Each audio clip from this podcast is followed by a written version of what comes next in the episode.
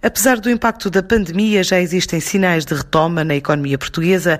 Assim fez saber Miguel Maia, presidente da Comissão Executiva do Milênio BCP, na última e primeira Conferência de Promoção Imobiliária que reuniu os players do setor pela primeira vez online. Em Portugal, evidenciam sinais claros de retoma, mas o desempenho é muito marcado pelas características específicas do modelo de desenvolvimento económico, o peso do turismo muito forte, sendo um setor que vai demorar mais tempo a recuperar mas também pela situação específica do mercado ibérico, pelos elevados rácios de endividamento do país e das empresas e pelas restrições orçamentais que resultaram da anterior crise e que ainda nos condicionam. Há múltiplos setores muito afetados. São conhecidos os efeitos por setor, mas há dois em que o impacto está a ser particularmente significativo e nos quais a retoma será mais lenta a indústria automóvel e o turismo, sendo que o turismo tem implicações muito relevantes ao nível do investimento imobiliário.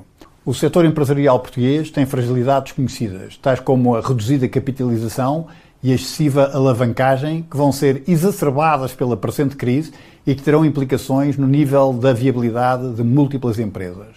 Veja-se que em 2018, 30,8% das empresas apresentaram EBITDA negativo, simule e nós fazemos-lo no BCP, os impactos decorrentes da redução do, no volume de negócios, em que empresas que já tinham EBITDA negativo o que, é que, o que é que vão sofrer com esta crise. Para a recuperação da atividade, os promotores defendem programas como o Relançar, de estímulo à habitação, os Golden Visa, mas lembram constrangimentos que afetam o setor, como os custos de contexto.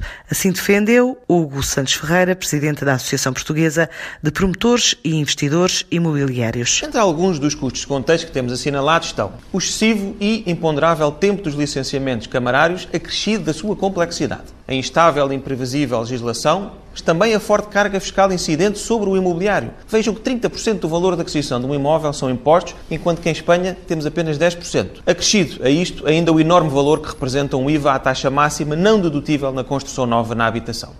Ora, como podemos então trabalhar em conjunto, Estado e privados, para sermos mais eficientes e reduzir estes custos? O acesso à habitação é um problema de todos. Estado Central, autarquias, privados têm de encontrar formas inovadoras de responder a este problema. O regime dos Golden Visa foi e continua a ser fundamental na atração de investimento a Portugal. Foi, nomeadamente, um dos principais responsáveis pelo relançamento do setor imobiliário e de Portugal depois da crise financeira de 2008. Mas foi também o trigger da reabilitação urbana em Portugal. Portugal. Angariou mais de 5 mil milhões de euros de investimento desde 2013 e, mesmo contra ventos e marés, foi responsável em 2019 por atrair 700 milhões de euros e 85 milhões de euros de impostos diretos e taxas administrativas. Uma reflexão sobre o imobiliário, a que não faltou debate sobre habitação, a custos acessíveis para compradores portugueses, o arrendamento, o contributo dos promotores na construção das cidades do futuro e a mitigação dos custos de contexto na promoção.